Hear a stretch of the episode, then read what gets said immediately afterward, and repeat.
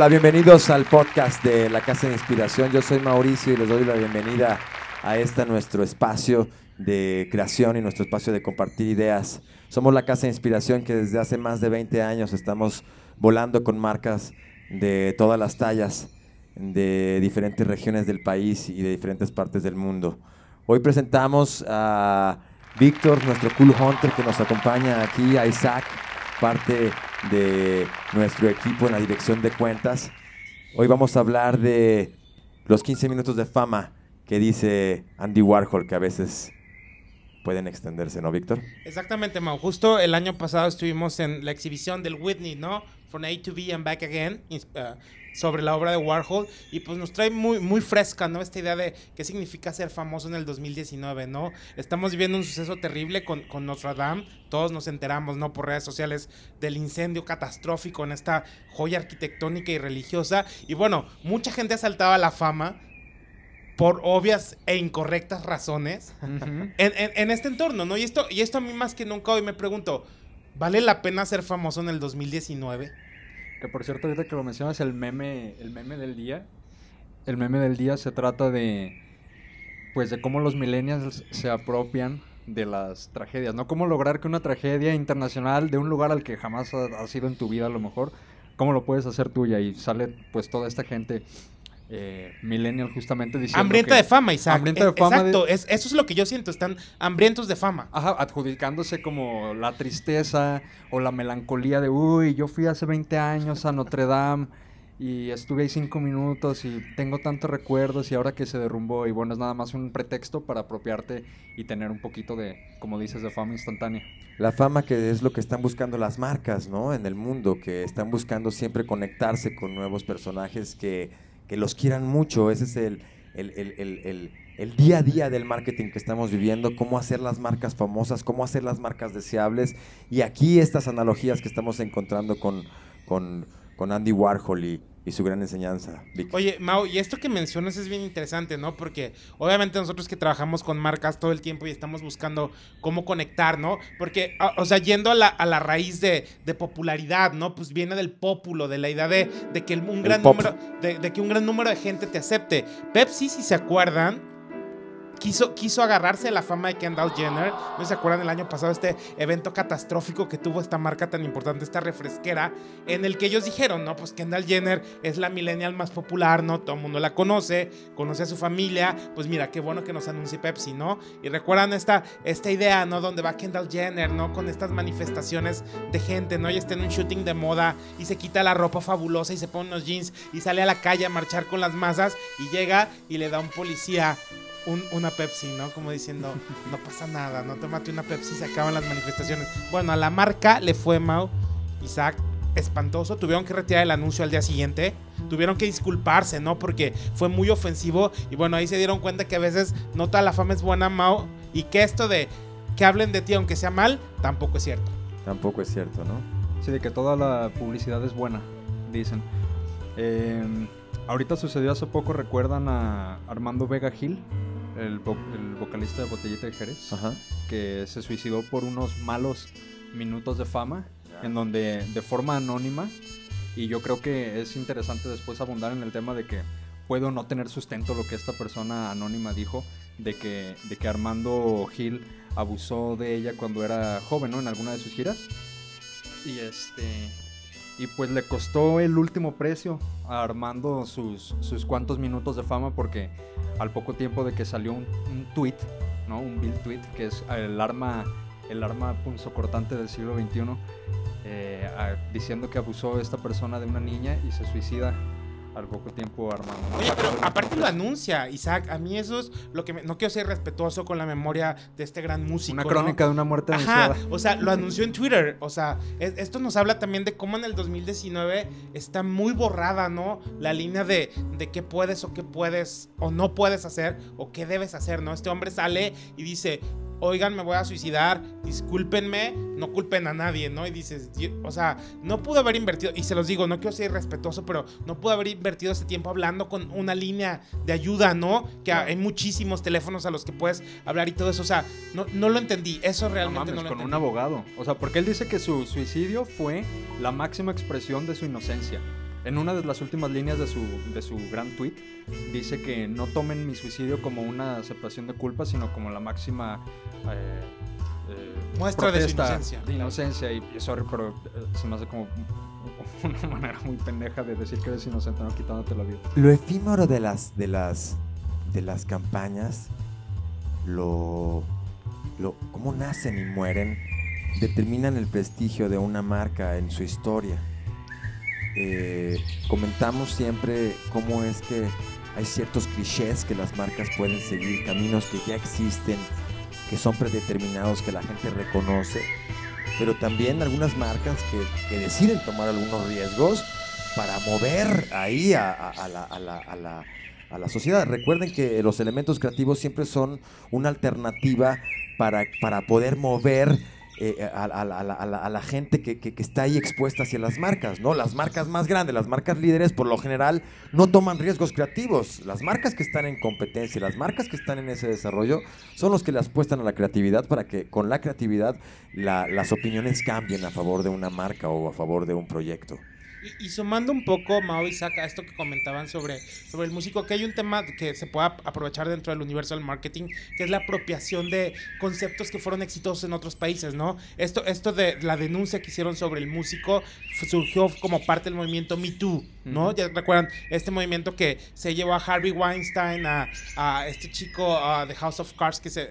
Kevin Spacey. Kevin Spacey, ¿no? Que fue un movimiento que rompió completamente Mario Testino del mundo de la moda, Bruce Weber, o sea, María Testino pasó a hacer todas las fotos de Vogue a desaparecer porque la marca lo vetó por las, acusaciones que se hacían. Y aquí en México se quiso recrear este movimiento. Hubo un Me Too música, Me Too poesía, Me Too cinematografía. Y eran estas denuncias anónimas. Algo muy importante que sucedió en Estados Unidos es que las denuncias fueron públicas.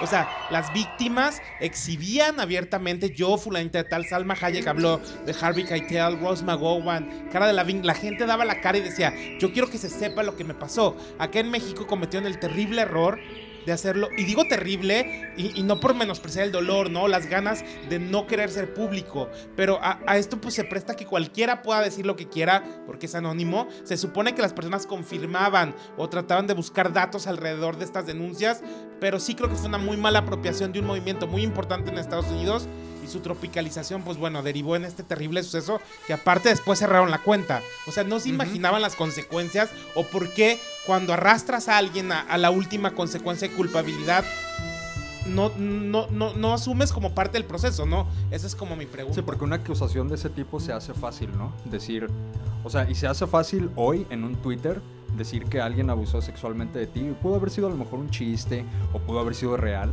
o ganas de, joder. O ganas de joder. En cualquiera de los casos, eh, yo creo que ah, es un gran problema que cualquiera pueda decir lo que sea y además exija que se le escuche. Yo creo que la libertad de, expresión no va por ahí. Yo creo que puedes decir lo que quieras, pero si sabiendo muy bien que si lo que dices es una tontería, todos los demás tenemos el derecho y casi obligación moral de ignorarte. Sin embargo, ahí, esto, es donde estamos ahorita, Isaac. Ahí es donde estamos ahorita porque la, la, apertura que precisamente lo público que se hace en el intercambio de la comunicación de las marcas, de las personalidades, de las personas normales que pueden opinar ahora públicamente acerca de lo que haces o de lo que no haces, también me parece algo muy interesante. Pero o sea, ¿tú crees muy que interesante, ¿tú crees que es una herramienta a favor o en contra de los movimientos o, de los intereses personales, ¿no? Porque es muy sencillo eh, tirarte por el despeñadero si con una, ¿sabes? Con un, con un tweet que dice que abusaste sexualmente de alguien. Pero esta es la realidad que tenemos. No sé si sea a favor o en contra, pero esto es lo que está pasando el día de hoy y eso es lo que tenemos que estar preparados para esa crítica anónima, esta crítica que pueda ser no sustentada para que estemos preparados y bien, bien, bien alineados a una estrategia que pueda tener ese, ese choque, porque sabemos hoy día que va a suceder. Y hay veces que esa mala publicidad puede comenzar por un rumor, pero las marcas a veces le saben dar súper buena vuelta a esos problemas que tienen o esos, esos pequeños chismes que están sucediendo, porque sí están previendo lo que pudiera suceder eh, eh, como, como una estrategia de, de comunicación para, para, esos ataques o esas cosas que pueden pasar en algún momento.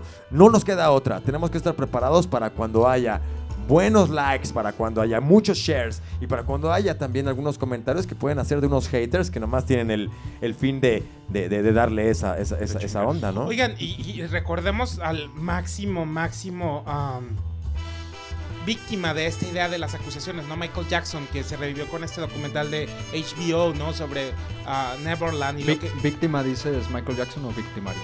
Esa es la pregunta del millón de dólares, Ah, ¿verdad? Isaac, y nos encantaría, y nos encantaría que, que supiéramos, ¿no? Yo, honestamente, yo soy muy de facts are facts, ¿no? O sea, a mí Claro. enséñame los hechos y yo te creo, ¿no? Yo no creo ni en fantasmas, ni en brujas, ni en el agua de calzón, ni en esas cosas, ¿no?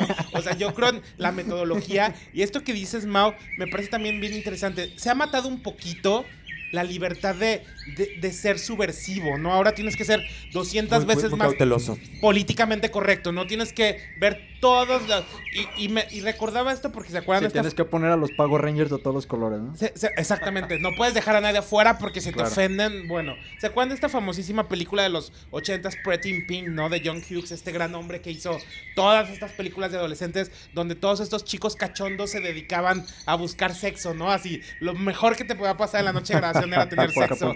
El tipo, pero más ochentero, ¿no? Con copete más grande. Y Molly Ringwald, la protagonista de Pretty in Pink, esta chica pelirroja, ¿no? Que fue una diosa para cientos de adolescentes, estaba quejándose el otro día de que las películas eran muy sexistas, ¿no? Que ahora las veía con este nuevo entorno y que sé cómo se hicieron estas películas. O sea, y yo lo entiendo, pero nos perderíamos de mil joyas, ¿no? También si la gente no hubiera sido un poquito transgresora, ¿no? Con estos lineamientos de, oye, las mujeres si les hubieran seguido las reglas de, no- estoy justificando el abuso de ninguna manera, eso quiero que quede claro, pero sí creo que esta idea de lo políticamente correcto, ¿no? De no ofendas a las minorías, no ofendas a la comunidad LGBTQRSQ, ¿no? Ajá. O sea, no, no lo hagas porque, porque se te viene encima y se te cae un negocio.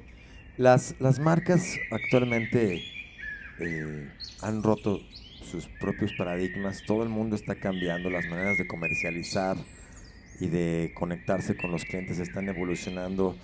Hemos visto que grandes marcas están cayendo porque no han sabido cómo, cómo renovarse. ¿Cómo ser populares en el 2019? Exactamente, cómo, cómo, cómo tocar ciertas fibras. Algunas están siendo muy precavidas y no, no pueden innovar. Y algunas están siendo muy transgresoras. Ese es el, el tema de todos los días. Hasta dónde llevar a las marcas para que puedan sorprender a los mercados y no se queden solamente en el confort del éxito y, y- y puedan ir haciendo esas nuevas aventuras en ese punto fino, donde no se pueden quedar excluidos algunos, donde tenemos que estar preparados para esa crítica abierta que puede suceder. Y esa también, Isaac, es una gran oportunidad que tenemos nosotros como, como, como especialistas en comunicación, en marketing, dar esas recomendaciones que estén en la punta, en la punta de la estrategia, pero siempre apuntando a, a esa, a, esa, a ese movimiento que, que no se quede estático, porque las marcas hoy día tienen que tomar algunos, algunas, algunas aventuras, eh, eh, pero, pero bien basados en una estrategia que los permita eh, caminar por un, por un, por un sendero este, claro y que estemos preparados para lo que pueda entrar a ese camino con, con- con toda precisión. Oye, y, y sobre todo entender también cómo, cómo reacciona el consumidor, ¿no? Hace, no sé si se acuerdan, hace un año, año y medio, en Palacio de Hierro, no sé si fue marketing o, o qué fue, pero pusieron una pareja de dos hombres, ¿no? En el área de, de- de ropa de bodas, ¿no? Y, y de repente en el acomodo de los maniquís estaban los dos hombres juntos. Casual. O sea, la, la, marca nunca se pronunció a favor, nunca dijo, oye, estamos a favor de la comunidad LGBTQ, formamos parte de la agenda que deja muchísimo dinero, hay que reconocerlo. Tiffany Co., esta compañía famosísima de joyería estadounidense, cuando vio que ya le estaba haciendo agua a las deudas, dijo, volvámonos incluyentes, ¿no? Sí, está de, mo- está de moda, ahorita que lo dices, aunarse a las minorías. Entendiendo que las minorías no es que no se habla... De que sean poquitos, Sí, ¿no? no, O sea- no- no se habla de minorías por su valía, sino por su posición en la sociedad, ¿no? En el status quo. Eh, y ahora que lo mencionas, por ejemplo, me acuerdo del Papa. Es el primer Papa latinoamericano, Argentino, ¿no? argentino específicamente, pero latinoamericano. Tú sabes que los argentinos son los europeos de Latinoamérica. a lo Ah, bueno, sí, A claro. lo mejor es por eso. Obvio, los de Guadalajara, que somos los segundos europeos, güey. Pero vienen a poner a este papa en la época de peor crisis eh, de opinión pública que ha enfrentado la Iglesia Católica desde que existe, ¿no? Desde que a alguien se le ocurrió. Entonces, eh, ahorita que dices aunarse a las minorías, bueno, pues tenía la Iglesia Católica una baja en sus seguidores en el en, Twitter. En el, subcontinente. en el subcontinente que más dinero le deja. Oye, sus likes de Instagram no estaban. Sus likes de Instagram no estaban subiendo. Entonces, ¿qué hacen? En donde más seguidores estaban perdiendo, pero que es el subcontinente Latinoamérica que más dinero le da, vienen y nos ponen un papa y recuperan toda la popularidad que habían perdido, ¿no? Porque venían de, de Ratzinger y, bueno, vienen a unirse a la minoría de los latinoamericanos cuando los latinoamericanos ya no estaban creyendo en la Iglesia Católica y, su, y repuntaron. Y ahora el, el, Papa, el Papa Francisco es el más popular de la historia, es como el Barack Obama, pero del mundo, de la Iglesia Católica, y hace estas pronunciaciones de, que él no tiene problema con los matrimonios gays, él sí dice que no hay pedo, que, que Dios eh, aprueba el amor que no pasa nada, que los gays a lo mejor hasta pueden adoptar niños, y se suma a todas estas ideas no tan populares, pero que al mismo tiempo lo hacen popular a él como persona. Oiga, y sobre esto nada más quiero hacer una mini acotación. Estaba leyendo hace dos días en el financiero sobre un libro muy, muy, muy polémico que... Uh, eh, dice que en el Vaticano la comunidad homosexual es más grande y más poderosa que incluso en Castro Street, ¿no? Este barrio súper gay, súper famoso en San Francisco. y, y bueno, o sea, este libro salió y fue muy polémico, es de un periodista francés llamado Frédéric Martel y el título, bueno, como no puede ser de otra manera, se llama libro, uh, Sodoma, Poder y Escándalo en el Vaticano. ¿eh? Es cuando estás hablando de un título que te vende todo, pues bueno, qué mejor título, ¿no? Para, para, para esto. Sodoma, escándalo y poder. Pero habla como, del, habla como de la homosexualidad dentro de la no, dice cúpula del Vaticano. Un gran número, por decir algo, un 80% de, de, los sacerdotes son homosexuales. Y que entre ellos se dedican a apoyarse y a promover esta agenda gay. Obviamente no de manera pública. Pero esta, esto que comentabas de la declaración del nuevo Papa podría venir a sumarse un poquito, ¿no? ¿Sabe? Está, obviamente, como todo en la vida, todo está sujeto al ojo que lo mira. Y a lo mejor este libro vino como a sembrar un poquito la semilla de, oye, nos van a exhibir. Tú sabes que a Ricky Martin le pasó, ¿no? Hablando un poquito de esta historia. Una revista le dijo, voy a publicar unas fotos tuyas con tu pareja. Y así fue que Ricky Martin decidió levantar la mano y decir, oigan, soy gay, ¿no? Si no, él seguiría siendo novio de Rebeca de Alba. Sin ningún problema. O sea, de repente un poco también el peso de, de, lo que se va a exhibir, pues pudo haber provocado, ¿no? Esta postura tan amigable con la comunidad gay de, del nuevo papa.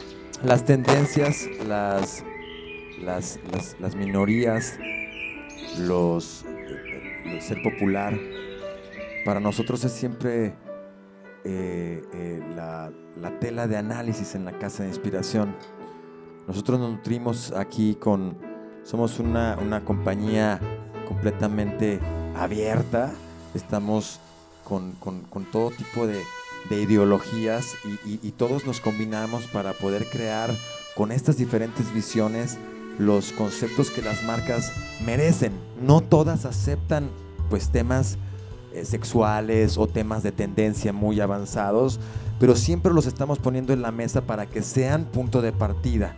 Los valores de las marcas y las visiones que cada uno de los proyectos tengan, por supuesto que serán respetados, pero deben de ser aderezados con estos eh, eh, ingredientes que están pasando actualmente en el movimiento de la, de la, de la, de la sociedad y de la gente.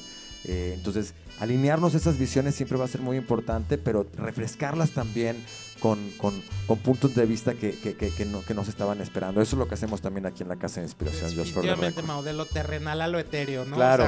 vamos y hasta al submundo, ¿no? Pero... Oye, para terminar, ya estamos por terminar, para que me des tu último punto, este Víctor, y podamos hacer este, este cierre, Isaac, de, de los 15 minutos de fama que, que, que, Andy, Andy, Warhol decía por ahí. Haznos esta, esta, esta nota, este, Vic. Yo definitivamente creo que estamos viviendo una época donde ser auténtico es muy valioso, pero también creo que tienes que ser muy cuidadoso, ¿no? Sobre todo cuando, cuando eres una marca o una figura pública sobre qué comunicas. También creo que hay una parte importante, tu vida privada la debes de mantener privada en todos los sentidos, ¿no? Pero sí creo que hay un, un entendimiento muy profundo de cómo está cambiando la sociedad, ¿no? Hay una palabra alemana que a mí personalmente siempre la tengo presente, que es Zeitgeist o el espíritu de la época, ¿no? Tenemos que estar muy presentes de cómo va evolucionando la, la, comunidad cómo va la comunidad global, ¿no? Y de repente sí, sí creo que es muy valioso que no lo pierdas de vista porque lo pierdes de vista y puedes pasar de famoso a infame.